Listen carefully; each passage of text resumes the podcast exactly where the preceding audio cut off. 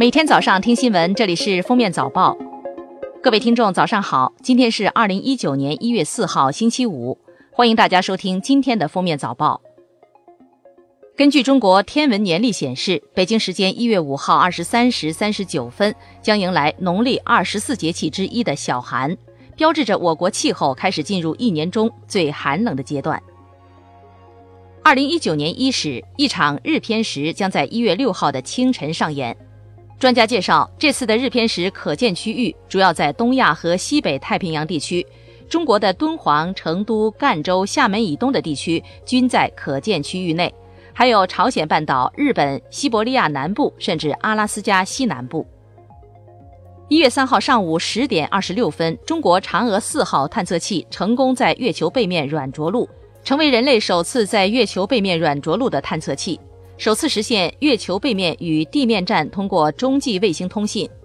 嫦娥四号将对月球背面环境进行研究，对月球背面的表面浅深层进行研究，进行低频射电天文观测等。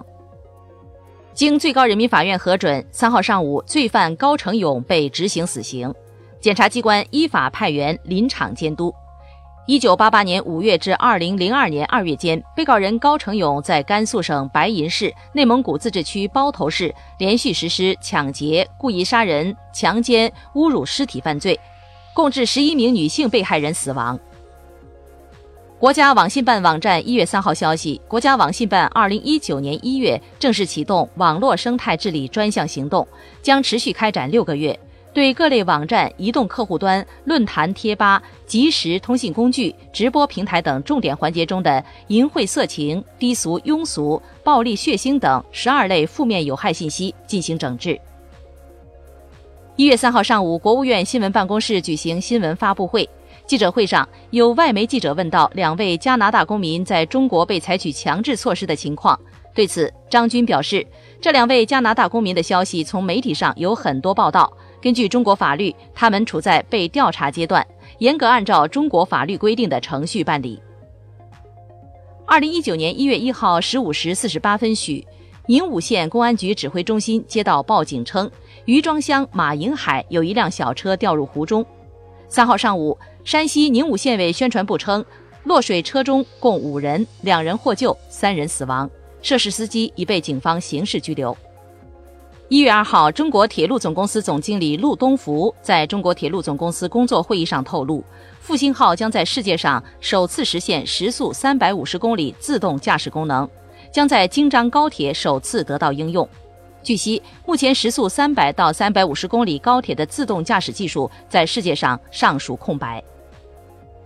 教育部近日印发通知，要求建立学习类 APP 进校园备案审查制度。利用抄作业、搞题海、公布成绩排名等应试教育手段，增加学生课业负担的 APP 立即停止使用。未经学校和教育行政部门审查同意，教师不得随意向学生推荐使用任何 APP。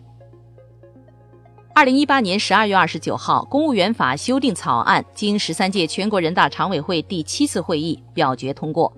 此次一共做了七十多处修改。根据新修订的公务员法，过去的非领导职务表述将成为历史，取而代之的是职务和职级并行的运行模式。广东省人民政府办公厅下发关于配合做好整治拒收人民币现金有关工作的通知，要求各地各部门立即组织对本单位主管的服务场所、企事业单位人民币现金收付情况进行自查，对发现存在违规拒收人民币现金行为的要整改。长春三岁男孩和妈妈、姥姥一起去浴室洗澡，不料却因其身高超过九十厘米被拒于女浴室门外。男童姥姥认为孩子还小，而且孩子父母离婚，这种情况下的孩子只能在家洗澡吗？而浴室经理表示，三周岁的孩子已经知事，实在不适宜到异性的浴池洗澡。杭州某银行近日悄悄调整了房贷政策。规定房屋按揭贷款最长可贷到八十周岁，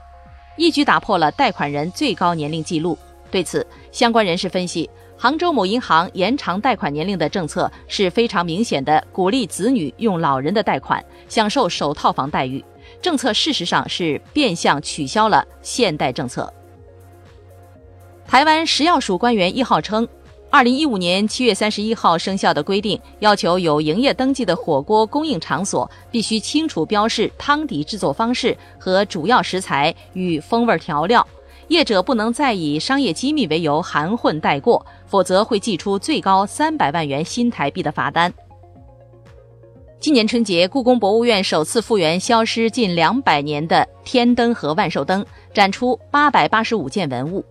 最大程度还原清代皇宫过大年的场景。本次展览为期三个月，于一月六号开幕，四月七号闭幕。美媒称，美国海岸警卫队说，一艘约合九十三米、悬挂中国国旗的欧亚棱六号货轮，一月二号在马绍尔群岛无人居住的塔卡环礁搁浅，海岸警卫队正试图营救乘坐救生艇上岸的二十四名船员。感谢收听今天的封面早报，明天再见。本节目由喜马拉雅和封面新闻联合播出。